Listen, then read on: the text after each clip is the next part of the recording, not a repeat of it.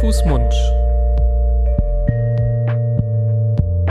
Der Podcast über Kinder- und Jugendmedizin.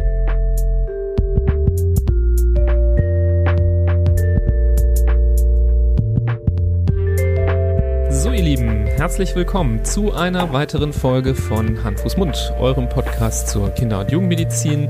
Wie immer an meiner Seite der liebe Florian Barbour. Hallo, lieber Florian. Hallo, Nibras. Schön, dass du da bist. Ähm, wir haben wieder was vorbereitet, eine neue Folge zu einem spannenden Thema. Ähm, ein Thema, was, äh, wo ich auch äh, sehr drauf gespannt war ähm, in der Vorbereitung, weil ja manchmal weiß man mehr über ein Thema, manchmal etwas weniger über ein Thema. Ich würde mal sagen, heute weiß ich auch mal etwas weniger über ein Thema. Ja. Und immer, wenn wir sowas äh, hier schon andeuten, dann wisst ihr da draußen, wir sind nicht alleine, denn wir reden ja mindestens einer hier am Tisch oder am virtuellen Tisch kennt sich ja immer aus. Und in so einer Situation, ähm, wisst ihr ja, haben wir ja in der Regel auch jemanden, jemanden zu Gast und so ist das heute auch. Wir haben heute eine tolle Interviewgästin eingeladen. Es soll heute um das Thema Thoraxwanddeformitäten gehen. Klingt erstmal kompliziert, vielleicht hat äh, der ein oder andere auch noch nie was davon gehört. Ähm, andererseits gibt es bestimmt auch ähm, Hörerinnen und Hörer, die sehr wohl was mit diesem Thema zu tun haben, beziehungsweise ihre Kinder, sodass wir uns heute freuen, äh, Dr. Caroline Fortmann als Expertin eingeladen zu haben. Hallo Caroline. Ja, hallo. Vielen Dank für die Einladung und ich freue mich sehr, mit euch über das Thema sprechen zu können. Schön, ähm, dass du Zeit gefunden hast, mit uns darüber zu sprechen. Vielleicht kannst du dich den Hörerinnen und Hörern noch mal ganz kurz ähm, vorstellen und auch noch mal kurz beschreiben, ja, wie du eben dazu gekommen bist, dich jetzt mit diesem Thema ganz besonders gut auszukennen. Ja, gerne. Ähm, genau, mein Name ist Dr. Caroline Fortmann. Ich bin Fachärztin für Kinderchirurgie und arbeite an der Medizinischen Hochschule in Hannover.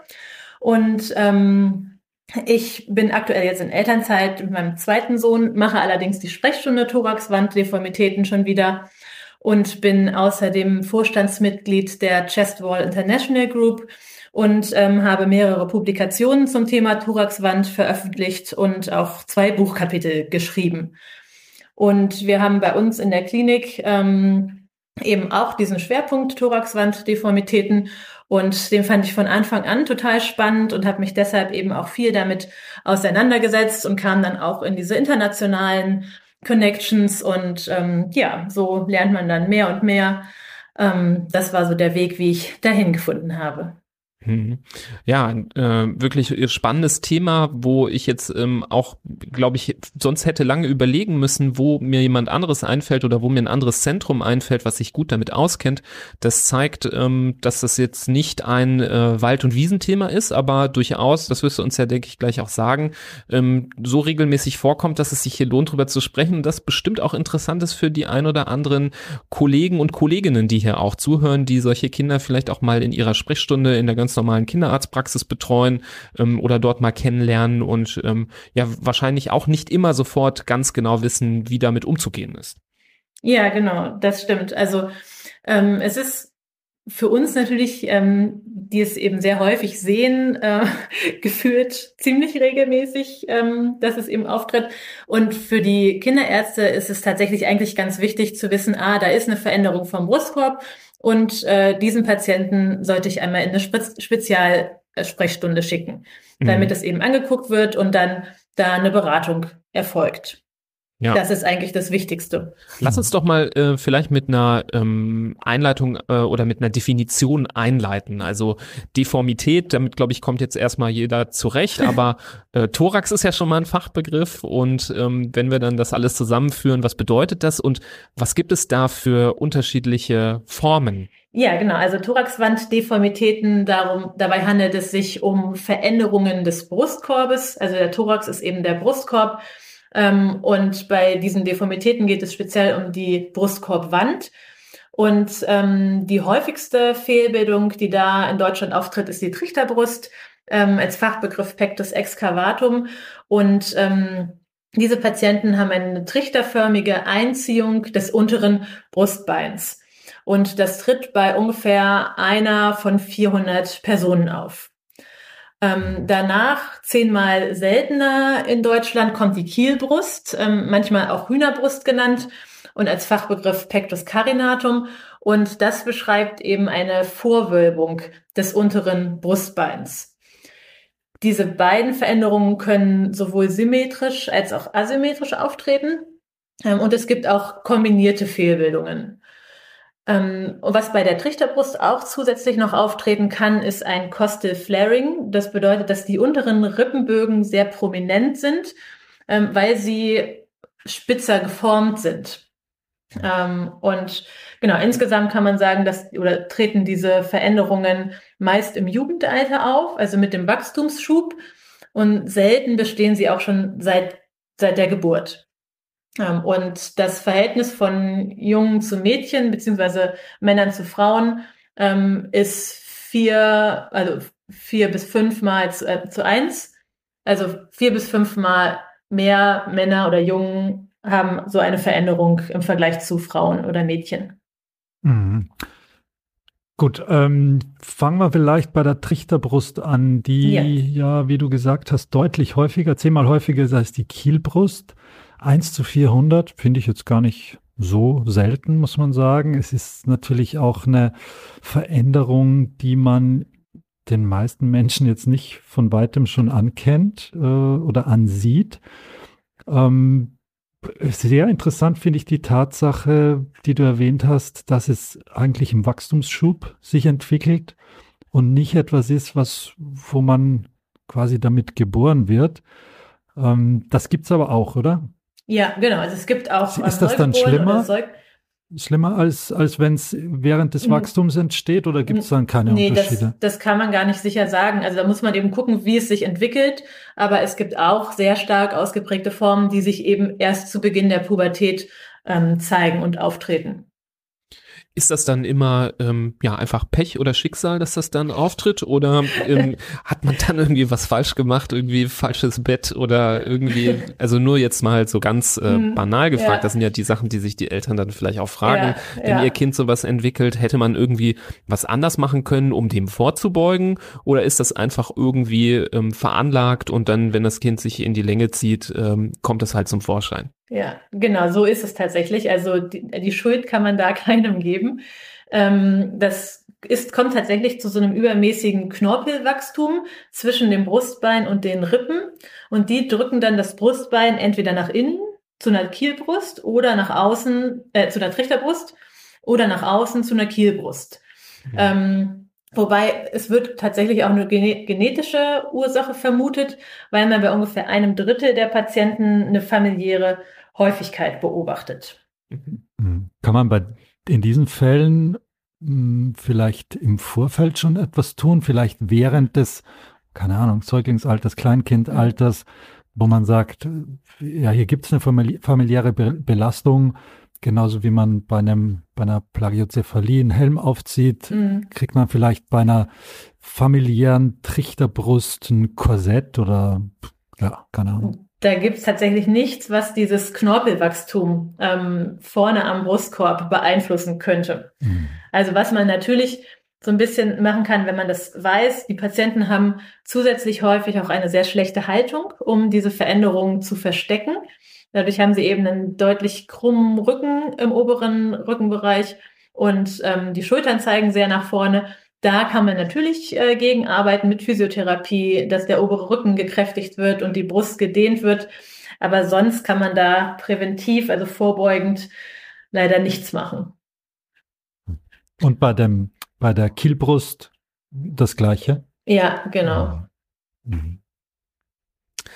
Jetzt ist es, ähm, der Florian hat zwar gesagt, das sieht man jetzt nicht jedem sofort an. Ähm, das ähm, ist so, wenn man ja, bekleidet Im, ist. Im Winter. Ja. Im Winter, wenn man entkleidet ist, sieht man das äh, sehr wohl ja. und deswegen, also ich kann mich noch gut erinnern, dass wir auch äh, damals im Sportunterricht äh, war das immer in der Umkleide. Ähm, das war dann zum Glück nicht irgendwie negativ behaftet, aber es war immer äh, der eine in der Klasse hatte eben eine Trichterbrust und ähm, das war dann, das wussten alle und das war auch für alle in Ordnung, aber es war auch bekannt, dass er das hatte.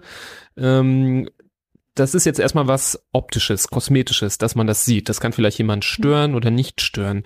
Hat das denn aber auch darüber hinaus ähm, medizinische sekundäre Probleme, die dadurch verursacht werden können? Mhm, ja, ähm, hat es tatsächlich. Und zwar, ähm, das kann man sich ja auch vorstellen, dadurch, dass das Brustbein ja nach innen zeigt, ähm, wird das Herz noch weiter nach links gedrückt und vor allem wird es auch komprimiert. Also in, nicht in allen Fällen, ähm, aber in den Studien, die es gibt, ähm, wurde das eben bei vielen Patienten festgestellt. Und vor allem die rechte Herzseite, also die rechte Herzkammer und der rechte Vorhof, die werden komprimiert und ähm, daraus resultiert ein vermindertes Herzzeitvolumen, also die Menge an Blut, die pro Minute durchs Herz fließen kann. Ähm, und dadurch kommt es zu einem geringeren Cardiac Output, also das Blut, was ausgeworfen werden kann. Ähm, und dadurch kommt es dann zu einer verminderten Belastbarkeit. Da kann es kommen. Mhm. Auch wenn das äh, schon länger, vielleicht jetzt nicht ja. lebenslang, weil du hast ja gesagt, oft entsteht es erst im Laufe des, des Großwerdens. Genau, Aber auch wenn das länger schon besteht, zeigt sich da trotzdem eine verminderte Belastbarkeit. Genau, einfach dadurch, dass das Herz eben komprimiert wird. Und es gibt jetzt auch, ähm, gerade in den letzten Jahren gab es einige neue Studien ähm, zur Funktion des Herzens. Ähm, da wurde auch eine Einschränkung gesehen, speziell ähm, bei der Diastole, also wie sich das Herz entspannen kann, um das Blut ähm, aufzunehmen, ähm, aber auch bei der in der Systole, Systole also das, die systolische Funktion, wie das Herz sich zusammenziehen kann und auswerfen kann. Ähm, und da war vor allem auch wieder das rechte, die rechte Herzseite betroffen und diese Einschränkungen waren auch noch stärker ausgeprägt bei Belastung im Vergleich mhm. zur Ruhe. Also da gab es eben einige Belastungstests, die da in den Studien durchgeführt wurden und da wurde das eben gezeigt, dass das bei einigen der Patienten der Fall ist. Gibt es da auch Erfahrungen oder Einzelfallberichte, dass das, ähm, ja, sagen wir mal, bei extremer Belastung oder bei so Hochleistungssport auch mal gefährlich werden kann? Also Fallberichte kenne ich dazu im Bereich zu Hochleistungssport tatsächlich nicht. Ähm, es gab ja auch in den USA einen Schwimmer, jetzt habe ich seinen Namen vergessen, der bei den Olympischen Spielen auch geschwommen ist, der auch eine ausgeprägte Trichterbrust hat. Ähm, und das zeigt ja schon, mit Training kann man schon meist sehr viel erreichen. Ähm, nur vor allem ist dann eben die Frage, wie ist es im Erwachsenenalter? Wie ist da dann die Belastung? das im Jugendalter sind die meisten Patienten da häufig noch gar nicht so von betroffen, aber das entwickelt sich dann eben noch stärker bei den älteren Patienten. Mhm. Okay. Das wären jetzt die Probleme bei der Trichterbrust. Ist das äh, mhm. auch übertragbar auf die Kielbrust? Die geht ja eigentlich genau in die andere Richtung. Hat dann das Herz dann mehr Platz oder? besser belastbar. Ist es besser belastbar oder? Da gibt es tatsächlich keine, ähm, also nicht wirklich körperliche ähm, Auswirkungen. Was die Patienten eben manchmal haben, sind zum Beispiel Schmerzen im Liegen in Bauchlage. Mhm. Aber sonst, was mhm. die Organe angeht, ähm, gibt es da keine Einschränkungen. Jetzt ist das Brustbein ja aber über die, Entschuldigung, über die Rippen mit der Wirbelsäule ja auch äh, quasi verbunden. Das ist ja quasi mhm. ein System. Ähm, was hat denn das für äh, Auswirkungen auch auf die Wirbelsäule? Du hast eben auch von der mhm. schlechteren mhm. Haltung gesprochen. Ja. Kann ja. das nicht dann doch auch trotzdem äh, zu Problemen führen. Also jetzt natürlich auf beide Deformitäten bezogen, aber gerade bei der ähm, Kielbrust zum Beispiel auch. Ja, ähm, natürlich. Also schlechte Haltung sollte halt ja immer versucht werden, zu, äh, vermieden zu werden. Ähm, aber was man auch beobachtet, ähm, dazu gibt es noch nicht wirklich ähm, eindeutige Studien, dass man eine vermehrte Assoziation auch mit Skoliose sieht. Also, dass viele Patienten mit einer Veränderung des Brustkorbes auch eine Skoliose haben, wo man eben noch nicht genau weiß, bedingt sich das und wird es dann nach Korrektur besser. Ähm, aber skoliotische Veränderungen, also eine Krümmung der Wirbelsäule, wird auch viel beobachtet mhm. bei den Thoraxwandpatienten. Mhm. Und kann vielleicht, also jetzt fangen wir schon an zu fantasieren, aber ähm, ist das auch in der Diskussion, dass die Skoliose vielleicht auch den äh, falschen Anreiz setzt für das Knorpelwachstum oder meinst du, das ist immer andersherum bedingt? Also was da Henne und Ei ist, das ähm, kann man, glaube ich, nicht so genau sagen. Mhm. Aber dass die Skoliose Ursache dafür ist, also gehört habe ich davon noch nicht tatsächlich. Mhm. Okay, nee, das war jetzt nur so, ein, ja. äh, so eine Idee, die in meinem Kopf entstanden ist, während wir mhm. drüber sprachen. Aber nee, halten wir uns dann doch lieber an den äh, Fakten fest. Äh, Florian, ich glaube, du bist. Ja, Fakten ist, äh, ist ein gutes Stichwort. Also ich finde es bemerkenswert, was du alles ähm, uns nennst, äh, womit das äh, in Verbindung steht und, und die Auswirkungen, die das hat. Also es gibt schon viele Stellen, gerade im Internet, äh, die einem suggerieren, dass das eigentlich so gut wie keinen Krankheitswert hat und dass mhm.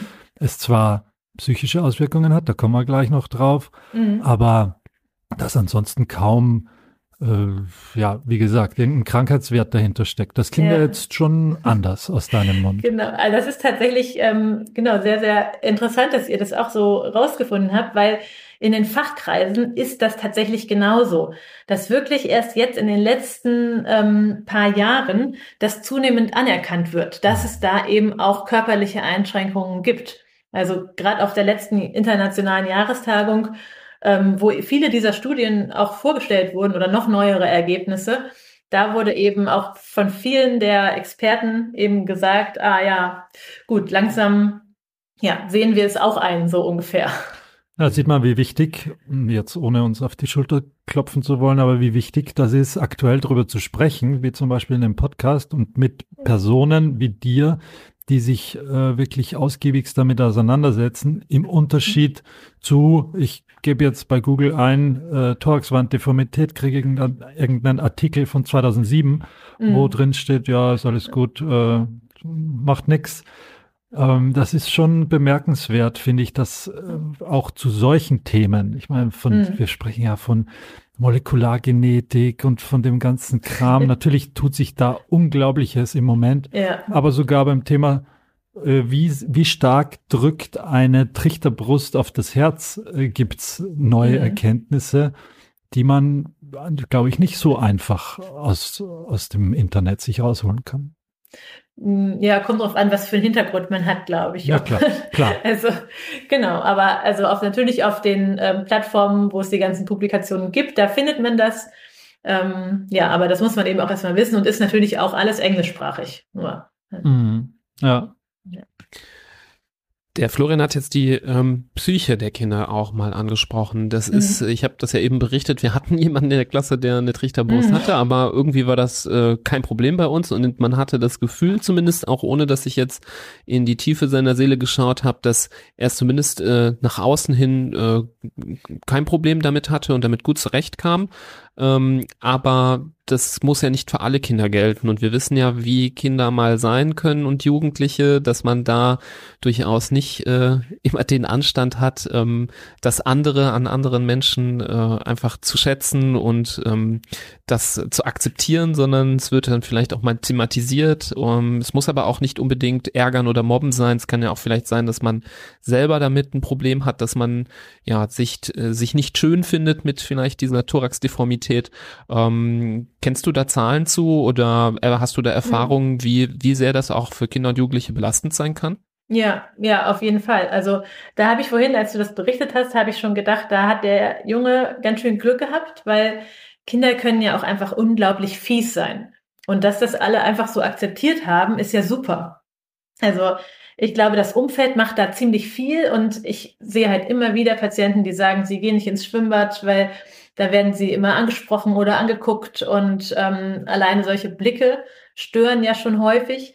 Natürlich ist das individuell, wie ähm, man damit umgeht und ob es einen stört oder nicht. Aber es gibt einige Studien, die eben zeigen, dass diese Patienten eine reduzierte Lebensqualität haben durch ein vermindertes Selbstwertgefühl. Ähm, und dass diese Reduktion auch eben signifikant ist. Und wenn die Veränderung aber korrigiert wird, dann haben sie wieder eine signifikante Zunahme der Lebensqualität. Ähm, das auch auf ein normales Level im Vergleich eben mit Leuten, die das nicht haben. Und ich persönlich vermeide immer das Wort psychisch, weil ich finde, es ist so negativ belastet. Und bei der Trichterbrust und Kielbrust geht es eben primär um die Lebensqualität. Und das ist aber was, was schon sehr lange anerkannt ist, dass so eine Veränderung die Lebensqualität reduzieren kann. Ist das bei beiden Formen oder bei beiden Krankheitsbildern gleich? Krankheitsbilder ist jetzt vielleicht auch, ja, also, bei, bei, beiden Deformitäten gleich äh, ausgeprägt, oder? Ähm, das wurden in den meisten Studien entweder Trichterbrustpatienten oder Kielbrustpatienten untersucht und das waren auch jeweils andere Fragebögen, ähm, so dass man das, glaube ich, nicht genau mit als mit Quantität äh, vergleichen kann. Ähm, aber es gab bei beiden eben eine signifikant reduzierte Lebensqualität. Mhm. So. Und gerade die Kielbrust, die kann man ja auch manchmal noch schwerer verstecken, weil sie ja einfach hervorsteht. Ähm, und das ist für manche Patienten eben ja auch sehr schwierig, damit ja. umzugehen. Und es gibt ja sowohl bei dem einen als auch bei dem anderen auch unterschiedliche Ausprägungen. Es gibt ja, ja. glaube ich, ganz oder halbwegs dezente Formen und dann gibt es ja wirklich massive ähm, ja. Deformitäten. Ne? Genau, das ist tatsächlich sehr unterschiedlich und ähm, kann von ganz mild zu sehr, sehr ausgeprägt gehen oder eventuell auch kombiniert. Auf der einen Seite eine Kielbrust, auf der anderen Seite eine Trichterbrust und eventuell ganz breit über eine, ja, ganz breite Fläche. Also das ist sehr individuell. Wann sollte man denn mit seinem Kind ähm, in so eine Sprechstunde kommen, wie bei dir zum Beispiel? Ja, ähm, am besten, also empfehle ich immer zu Beginn der Pubertät. Also meist entwickelt sich das dann ja erst, aber dann empfehle ich eigentlich immer direkt zu kommen, vor allem um sich beraten zu lassen, dass man eben weiß, okay, was ist das, wieso habe ich das und ähm, was kann man da machen, um eben dann anhand dieser, anhand dieser Informationen dann im Laufe der nächsten Jahre eine Entscheidung treffen zu wollen, ob man es korrigieren möchte oder nicht. Mhm. Okay, ja, das ist doch schon mal ein guter Hinweis, dass man ähm, vielleicht bis zum Eintritt in die Pubertät auch durchaus mal warten kann ähm, und nicht sofort bei dem ersten Hinweis äh, rennen muss. Also ein großer Zeitdruck besteht dann erstmal nicht. Nee, also bei, bei der Trichterbrust, wenn es nur mild ausgeprägt ist und es besteht schon im Alter von acht bis neun Jahren zum Beispiel, ähm, dann kann man sich dann auch vorstellen, weil zu den Therapieformen kommen wir ja gleich noch. Ähm, da gibt es eben eine Möglichkeit, die ist sinnvoller bei jüngeren Patienten zu machen. Allerdings die operativen Sachen äh, oder operativen Therapiemöglichkeiten macht man erst ab dem Pubertätsalter. Also früher hat man das auch in jüngeren Jahren gemacht, aber da hat man eben gesehen, dass mehr Rezidive auftreten, also dass es häufiger wiederkommt. Und ja. bei der Kielbrust ist ganz, ganz wichtig, äh, unbedingt im frühen Jugendalter damit der Brustkorb eben noch möglichst flexibel ist. Was heißt das frühes Jugendalter? Na, sobald es auftritt und ähm, möglichst vor dem Alter von, ja, da gibt es keine genaue Grenze, aber ich würde mal sagen 14, 15. Also aber, lieb, genau, lieber mit 11. ja, das, da ist das manchmal ja noch gar nicht aufgetreten. Okay. aber sonst ja. Hm. Ja, okay. genau. Aber das, dazu, ähm, genau, würde ich nachher einfach nochmal mhm. mehr erzählen, wenn wir bei dem Punkt sind. Ja, und und wenn es eine angeborene Form ist, dann brauche ich aber trotzdem nicht, also dann soll das mit dem, gemeinsam mit dem Kinderarzt und der Kinderärztin beobachtet werden, aber dann brauche ich nicht im Alter von vier Jahren mit meinem Kind zu dir kommen. Nee, muss man nicht. Ähm, ich sehe natürlich auch immer wieder kleine Kinder, man muss ein bisschen abwägen. Ist es für die Eltern sinnvoll, wenn sie jetzt schon so ein paar Informationen haben und einfach so ein bisschen beruhigt werden, dass man weiß, okay, jetzt macht man da noch nichts. Ähm, also man kann die Patienten eben auch vorher vorstellen, aber das ist dann primär wirklich nur erstmal Information und kommen sie dann ja in einigen Jahren wieder. Super. Ähm, dann gehen wir doch mal zu den Therapiemöglichkeiten, weil ähm, ich hatte jetzt das Gefühl, wir haben es jetzt so ein bisschen vorweg schon genommen, dadurch, dass mhm. wir äh, da so gefragt haben. Ähm, was sind denn jetzt für, vielleicht fangen wir erstmal mit, vielleicht können wir es ja unterteilen ähm, mhm. in die Trichter- und Kielbrust. Erstmal bei der Trichterbrust die Therapiemöglichkeiten. Du hast ja schon angedeutet, dass hier durchaus auch ein früheres Eingreifen sinnvoll sein kann. Ja, genau. Also es gibt ähm, tatsächlich bei beiden Formen, also Trichterbrust und Kielbrust, ähm, gibt es jeweils eine konservative, also nicht operative Methode. Dann gibt es jeweils eine minimalinvasive Methode und dann ein, also operativ und dann eine offene, offen operative Methode.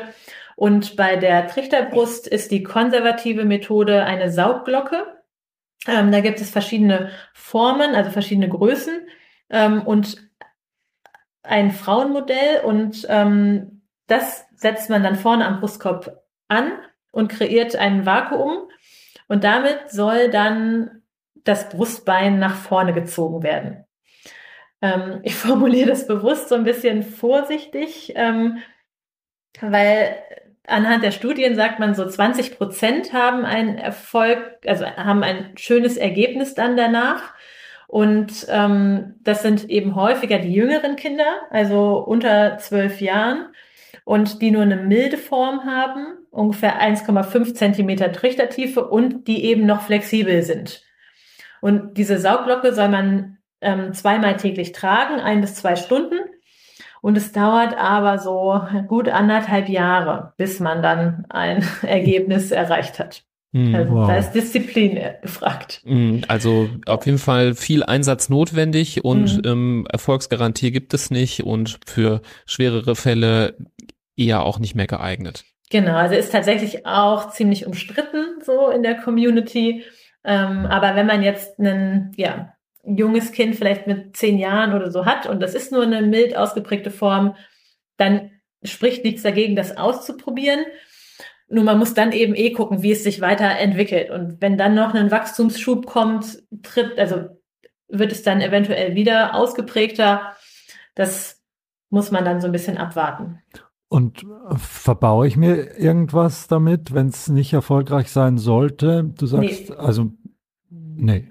Nee, Gut. genau. Kann man auf außer jeden Fall dass, ausprobieren. Außer dass Zeit ja. vergeht, eineinhalb Jahre, wo man dann vielleicht sagt, na gut, das hat doch nichts gebracht, müssen wir doch intensivere oder invasivere Maßnahmen genau. setzen. Aber, Aber es ist nicht so, dass es, dass man sagt, nee, wenn da einmal Saugglocke mhm. angesetzt worden ist, paar Monate, dann sind die Kinder schwerer zu operieren oder so. Nein, das, nein, nein, gar nicht. Gar nicht. Okay. Sind sie mhm. denn einfacher zu operieren? Auch nicht, wahrscheinlich, oder? es gibt gar nicht so viele tatsächlich, die, ähm, die diese Saugglocke benutzen. Ähm, ah, ja. Ich hatte ein paar, aber da hat, hat man keinen wirklichen Unterschied mhm. gemerkt. Mhm. Okay. Und die nächste Eskalationsstufe, wenn es jetzt konservativ mhm. nicht klappt, das dann wäre die minimalinvasive äh, Chirurgie genau. am Werk. Was macht man ja. da? Genau, das äh, ist tatsächlich der Goldstandard, wenn es um die Trichterbrustkorrektur geht. Also die minimalinvasive Trichterbrustkorrektur, ähm, die von dem Donald Nuss in den USA entwickelt wurde, wurde dann danach auch ähm, mehrfach modifiziert, um sie einfach noch besser und noch sicherer zu machen. Und was man da macht, ist, dass man einen individuell geformten Metallbügel in den Brustkorb einbringt, der dann das Brustbein nach vorne biegt. Also man muss sich den vorstellen, der ist so ein bisschen gebogen und der wird erstmal falsch rum eingebracht, dass die, ähm, Mitte, die Mitte nach unten zeigt im Brustkorb und die Ränder an den Seiten nach oben. Und dann wird dieser ähm, halbrunde Bügel umgedreht und dabei wird dann das Brustbein von innen nach außen gedrückt.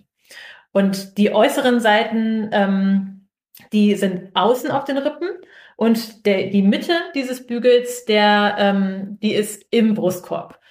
Und genau, diese Operation ist natürlich, ja, die heißt minimalinvasiv, ist aber schon eine, ja, größere Operation und mhm. das passiert natürlich alles thorakoskopisch kontrolliert, also die ganze Zeit mit einer Kamera im Brustkorb, dass man ähm, immer genau sieht, was man tut. Ähm, und mittlerweile geht auch die Tendenz dazu, dass man mehr als einen Bügel benutzt, also meist zwei, selten auch drei. Und ähm, die werden dann an den Seiten ähm, durch verschiedene Arten stabilisiert. Das ist je nach Zentrum unterschiedlich, ob man einen Stabilisator benutzt oder ob man da Nähte benutzt oder Drähte. Ähm, und in den letzten Jahren ist man auch immer mehr dazu übergegangen, kürzere Bügel zu nehmen. Ähm, jetzt muss ich mal doof nachfragen. Hm. Also die, du sagst, die Enden des Bügels sind außerhalb von den Rippen? Genau, die liegen auf den Rippen auf. Aber unter der Haut? Ja. Okay. Genau. Genau. Okay, also, also es sind, man hat nur zwei ja, kleine okay. Schnitte, genau, zwei kleine Schnitte ähm, an der Seite vom Brustkorb. Und bei Mädchen versucht man das auch so ein bisschen im Unterbrustrandbereich zu machen, dass man das später eben wirklich nicht mehr sieht. Und über diese zwei kleinen Schnitte ähm, operiert man das dann. Hm. Okay.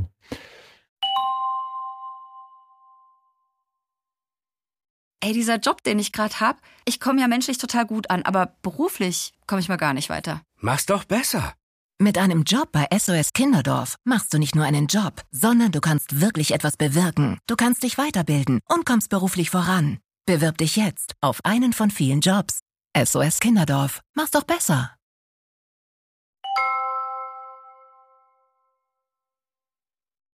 Ähm, ja, aufregend. Wann, wann sollte oder wann würde man sich äh, dazu äh, entscheiden, das noch größer zu operieren? Also ist das ja. nur bei extrem schweren Fällen oder bei welchen, wo es minimalinvasiv nicht geklappt hat?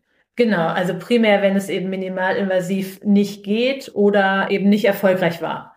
Also es kann natürlich passieren, dass es die Brustkorbwand nicht richtig ähm, zufriedenstellend modelliert wird. Ähm, oder dass es zu einem Wiederauftreten kommt, das ist tatsächlich sehr, sehr selten. Also dieser Bügel verbleibt drei Jahre dann im Brustkorb und in der Zeit hat sich die Brustkorbwand so gefestigt, ähm, dass er dann entfernt werden kann oder die, die Bügel ähm, und dass es dann sehr selten nur zu einem Wiederauftreten kommt. Ähm, egal, ob ich das im Alter von elf Jahren oder im Alter von 15 gemacht habe, drei Jahre dann? Oder? Ja, also mit elf wird man selten operiert. Wir operieren eigentlich so ab 13 oder 14.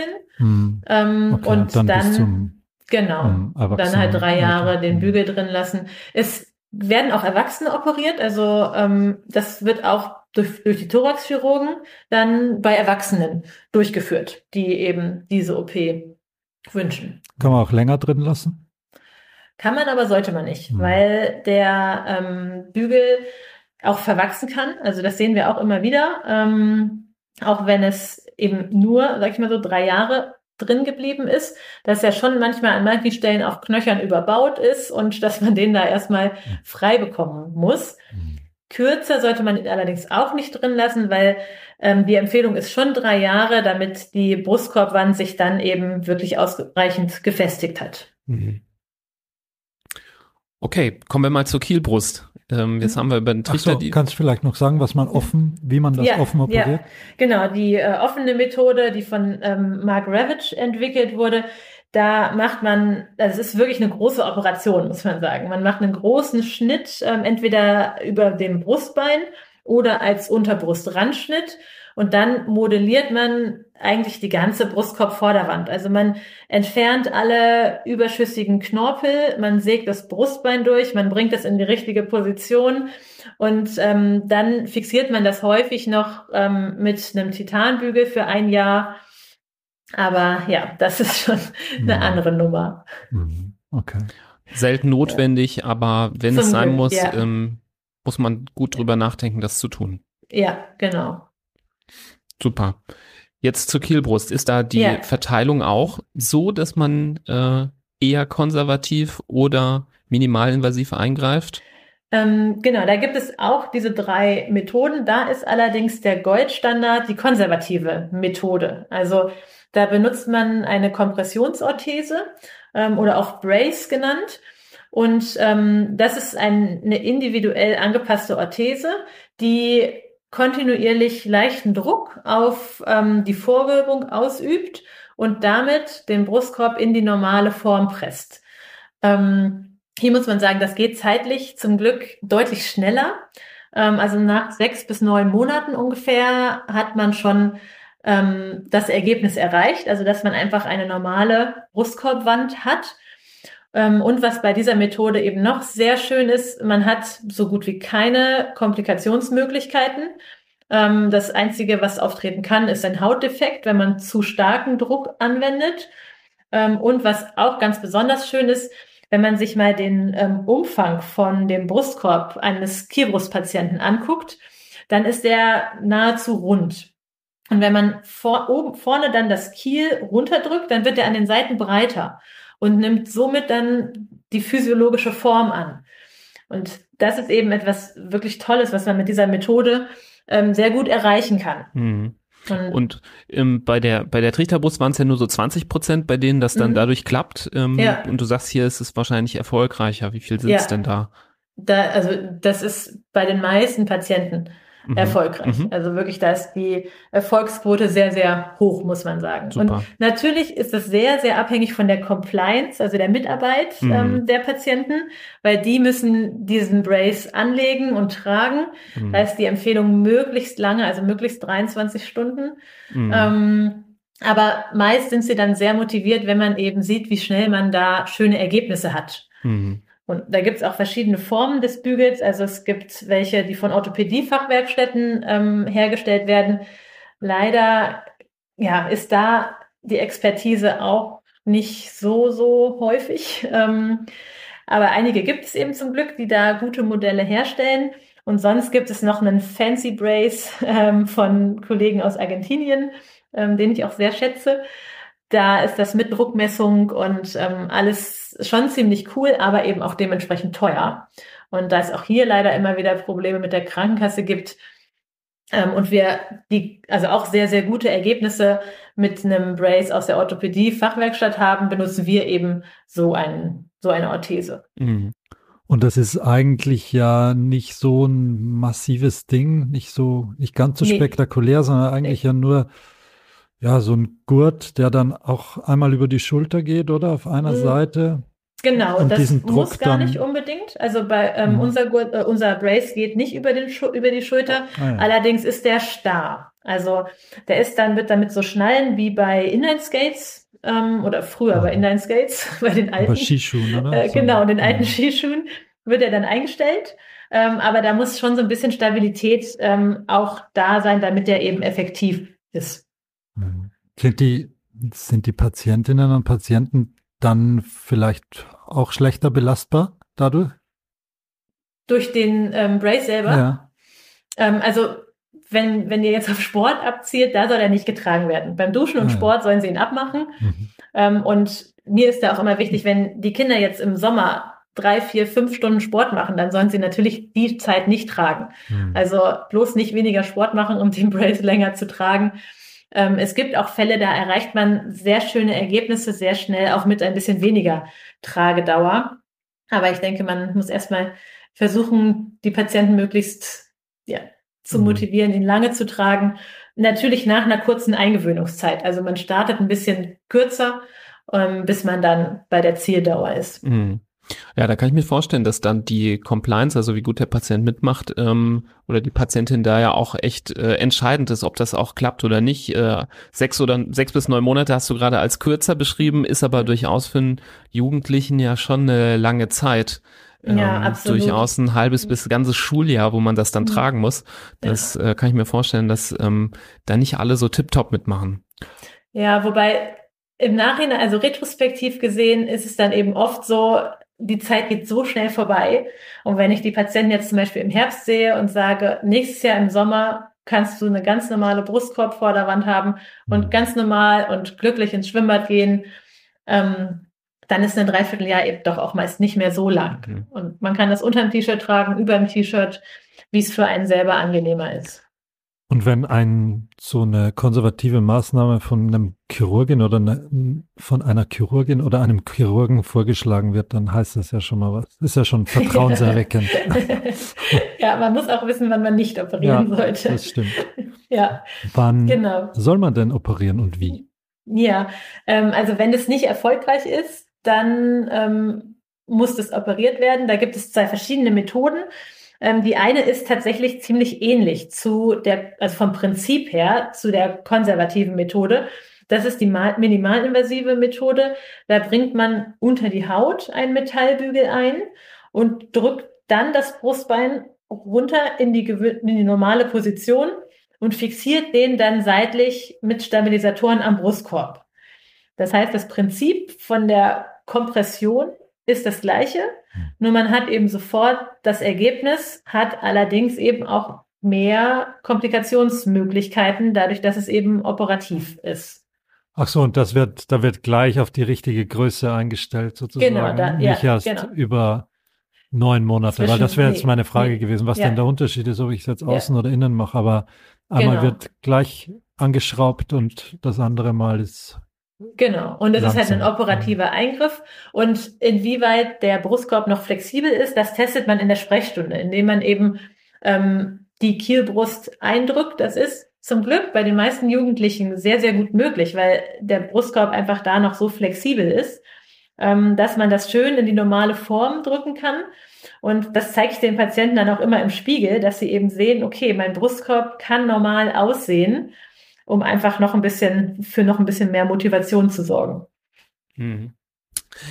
Jetzt lass mich raten, die äh, offene Form oder die komplizierteste Form mhm. ist, wenn das mal nicht geht, dass man mhm. das zurückdrücken kann, weil ich kann mir vorstellen, dass das ja. bestimmt nicht immer so äh, ist, dass ja. manche vielleicht eher noch stärker verknöchert sind, dass man das dann nicht mehr ähm, re reponieren kann, in Anführungsstrichen. Mhm, genau, vor allem eben auch die erwachsenen Patienten. Also im Erwachsenenalter hat man eben nur noch die offene Korrekturmethode und die ist analog zu der Trichterbrustkorrekturmethode, also auch von dem gleichen Chirurgen entwickelt, nur dass man das Brustbein eben nicht von unten nach oben anhebt, sondern ähm, die überschüssigen Knorpel auch wegnimmt und dann das Brustbein einfach ein bisschen tiefer legt in die gerade Position. Hm, okay. Also etwas, was man nicht äh, möchte am liebsten, dass es so weit kommt, dass man eben so eine große, so einen großen Eingriff ähm, braucht. Das erklärst du sicherlich auch den Familien und den ja. Patienten, dass das auch ein Grund ist, äh, da dran zu bleiben am Thema ähm, oder sich vielleicht doch auch, ich meine, viele wollen ja auch vielleicht erstmal keinen Eingriff, aber dann doch ein Argument für den minimalinvasiven Eingriff, um eben einen größeren äh, vorzubeugen. Ja, auf jeden Fall. Also vor allem auch, was ich vorhin schon gesagt hatte, mit der physiologischen Form des Brustkorbes, einfach der Querdurchmesser nimmt ja zu. Und das kann man eben mit der offenen chirurgischen Methode nicht erreichen. Und ich erinnere mich da immer ganz gerne an eine äh, Thoraxchirurgin, also die Erwachsene operiert ähm, aus den USA, die eben wirklich meinte, force kids into bracing. Also, dass man wirklich versucht, die Jugendlichen dazu zu bringen, diese konservative Therapiemethode durchzuziehen mit dem Brace, um dann einen normalen Brustkorb zu haben, dass sie eben keine Operation brauchen. Weil mhm. das Ergebnis einfach, ja, und natürlich der Leidensweg äh, viel besser ist. Was ist denn für die Patientinnen und Patienten zu erwarten, äh, wenn es jetzt die, entweder durch die konservative oder durch die operativen Maßnahmen zu einer Besserung gekommen ist? Du hast vorhin schon immer wieder das Wort Rezidiv in den Mund genommen. Das mhm. heißt, es kann offensichtlich ähm, auch no, nochmal auftreten oder wieder auftreten. Wahrscheinlich je, äh, je jünger der Patient, desto eher, würde ich jetzt mal vermuten. Du wirst gleich sagen, ob das stimmt. Und ab wann ist man denn safe? Wann kann man denn sagen, okay, jetzt bin ich 50, jetzt kriege ich, jetzt kommt es nicht mehr zurück? also oder, oder vielleicht schon früher. Also üblicherweise sagt man eigentlich, wenn die Patienten ausgewachsen sind ähm, und die Brustkorbwand ist normal in der normalen Form, ähm, dann bleibt sie auch so. Wenn man jetzt Erwachsene ähm, operiert, dann kommt das natürlich immer so ein bisschen darauf an, wie lange ist der Bügel drin geblieben. Ähm, aber wenn der Bügel draußen ist und sich da ein, zwei Jahre nichts tut, ähm, dann bleibt das üblicherweise so. Okay, das ist ja, sind ja eigentlich ganz rosige Aussichten, oder? Wenn man genau in einem Zentrum, was ausreichend Erfahrung hat, äh, operiert wird, ja, das ist, spielt natürlich für jede Operation eine Rolle, mhm. dass man eben schon ähm, in eine Klinik geht, die das nicht zum ersten Mal macht oder nicht nur ein, zweimal pro Jahr, ähm, sondern gerade bei dieser Operation ist es eben auch wichtig, ähm, in ein spezialisiertes Zentrum zu gehen. Hm. Gibt es da, gibt's da mehrere? Ähm, gibt es schon, allerdings, ähm, ich bin gerade dabei in Deutschland, also ähm, wollte das jetzt beginnen, so ein deutschlandweites Netzwerk aufzubauen, weil ich immer wieder Anfragen bekomme, ob ich irgendwen kenne in dem und dem Bereich ähm, oder in dem und dem Gebiet. Und das würde ich einfach gerne optimieren wollen, dass man da eben guckt, wer macht das da häufig, dass man dann die Patienten dort hinschicken kann. Also es gibt mehrere, ähm, nur ich, also mein Ziel wäre einfach, dann genau zu wissen, wo man die Patienten hinschicken kann, dass man sich untereinander kennt und mhm. so ein Netzwerk da aufbaut. Ja, das klingt vielleicht aber auch wie ein Thema, wo man durchaus auch an einer bisschen weiter entfernteren Klinik angebunden sein kann, ähm, weil das ja vielleicht auch, wenn man dann einmal, sagen wir mal, die konservative Maßnahme zum Beispiel eingeleitet hat, ähm, ja auch ein bisschen Zeit braucht, bis man wieder äh, wiederkommen muss zu Besuch. Ja, genau. Genau. Super. Also gerade bei der konservativen sowieso. Man muss natürlich gucken, muss diese, ähm, zum Beispiel diese Kielbrustorthese, muss die manchmal doch ein bisschen angepasst werden, weil der Brustkorb sich schon so verändert hat, dass da eine Anpassung erforderlich ist. Dann muss man natürlich dann außer der Reihe nochmal wiederkommen. Mhm. Ähm, aber sonst ist das möglich. Nur natürlich ist es manchmal umständlicher, wenn der Anfahrtsweg sehr weit ist. Mhm. Und gerade wenn es operativ versorgt wurde und es dann um mögliche Komplikationen gibt und man sich kurzfristig vorstellen muss, ist es natürlich auch besser, wenn man nicht ähm, so super weit fahren muss. Okay, super. Also äh, ich finde, wir haben das Thema, äh, glaube ich, insgesamt ganz gut umschifft und ähm, haben uns einen guten Überblick verschafft. Du hast uns einen guten Überblick verschafft vor allem und äh, ich würde mal sagen, ich spreche auch für dich mit, Florian, dass wir viel gelernt haben äh, von Absolut. dir zu diesem Thema, ähm, was wie gesagt, glaube ich, nicht auf jedermanns Schirm, gerade auch im pädiatrischen Bereich unbedingt so in dem Ausmaße ist. Ähm, Hast aber, glaube ich, auch gut gezeigt, dass man äh, ja keine Scheu haben sollte, da eben eine Sprechstunde aufzusuchen, weil es gute Möglichkeiten gibt, das anzugehen und das ja vor allem auch das rechtzeit, rechtzeitige Erkennen und da mal drüber sprechen, aufklären, ähm, wahrscheinlich schon die halbe Miete ist, damit man eben noch die Flexibilität hat, ähm, unter den verschiedenen Therapieoptionen auch auszusuchen und eben im Sinne der Lebensqualität der Kinder da auch einzugreifen. Ja, genau, das hast du eigentlich sehr gut zusammengefasst. Dem habe ich eigentlich nichts mehr hinzuzufügen. Super, das freut ja. mich. Äh, ja. Wenn man was zusammenfasst, was man gerade erst äh, so richtig gelernt hat, dann hat's aber äh, ein guter Lehrer gut rübergebracht, das will ich damit sagen. Ähm, Vielen Dank. Ich ähm, wir verlinken auf jeden Fall ähm, aber auch was, ähm, was du uns jetzt empfiehlst, wie man da noch an gute, qualitativ hochwertige Infos kommt, ähm, mhm. was jetzt nicht diese Podcast-Folge ist, sondern vielleicht möchte man darüber hinaus noch was dazu erfahren. Vielleicht kannst du uns nochmal verraten, wo man nochmal, ja, geeigneterweise nochmal nachgucken kann. Ja, ähm, wir sind tatsächlich äh, gerade dabei, die Website von dieser Chest War International Group ähm, neu aufzubauen, also komplett neu aufzubauen. Da äh, bin ich mit einer Chirurgin aus Phoenix gerade dran und da wollen wir auch sehr viel ähm, da als Informationsmaterial und zu den verschiedenen Schmerztherapiemöglichkeiten und ähm, so wollen wir damit drauf machen. Das ist allerdings gerade erst in Arbeit. Also die jetzige ähm, jetzige Website, die wollen wir bald ablösen. Mhm. Und sonst informativ als Website kenne ich tatsächlich gar nicht so richtig. Wir haben natürlich auf unserer ähm, Klinik-Website auch einige Informationen dazu. Mhm. Ähm, das Dann hat sicherlich das. jede, genau, hat sicherlich jede Klinik, die ähm, sich damit beschäftigt und sonst eben ja nur die Literatur, ähm, wo die neuesten Publikationen mhm. eben sind. Ja, dann freuen wir uns umso mehr, dass wir mit dem Podcast doch mal was äh, relativ äh, Aktuelles in diesen noch relativ leeren Raum, äh, wie es scheint, ähm, da mit hineinzugeben und verlinken auf jeden Fall gerne da die Präsenz ähm, deiner Klinik, ähm, yeah. sodass man da auch vielleicht, ja, wenn hier auch Kolleginnen und Kollegen zuhören oder Eltern, die ähm, eben jemanden suchen, der sich damit auskennt, mhm. da vielleicht einen Ansprechpartner äh, finden können. Ja, sehr gerne. Super. Wir freuen uns auch, ja. wenn äh, ihr da draußen, die zuhört, ähm, die Episode vielleicht auch weiterleitet. Vielleicht gibt es auch andere Eltern in eurem Dunstkreis, die sich mit diesem Thema beschäftigen, ähm, die da Fragen haben. Da könnte so eine Folge vielleicht genau da Abhilfe schaffen und mit äh, veralteten Vorurteilen oder Fehlinformationen ja auch mal aufräumen ähm, zu gewissen Aspekten, die wir heute besprochen haben. Da würden wir uns sehr freuen. Ähm, hört auch gerne unsere anderen Folgen rein. Ähm, das ist ja mittlerweile ein großer Katalog an verschiedensten Themen. Ähm, heute hat mich motiviert, auch noch mal ein bisschen mehr wieder den äh, kinderchirurgisch und kinderorthopädischen Bereich noch mal zu erkunden. Da glaube ich, gibt es noch einiges, was wir besprechen können, was hier noch nicht zur Sprache gekommen ist. Vielleicht, Caroline, hören wir uns ja auch mal zu einem anderen Thema nochmal. Ähm, da bist du bestimmt äh, auch ja. über das Thema Thoraxdeformitäten ähm, ja, äh, versiert. Und ähm, ja, wir, Als Kinderchirurgin, ja, sehr gerne. Genau, genau. Und ähm, ja, dann wünschen wir allen eine gute Zeit, bleibt gesund und wir hören uns bei der nächsten Folge. Bis dahin, tschüss. Tschüss. Tschüss.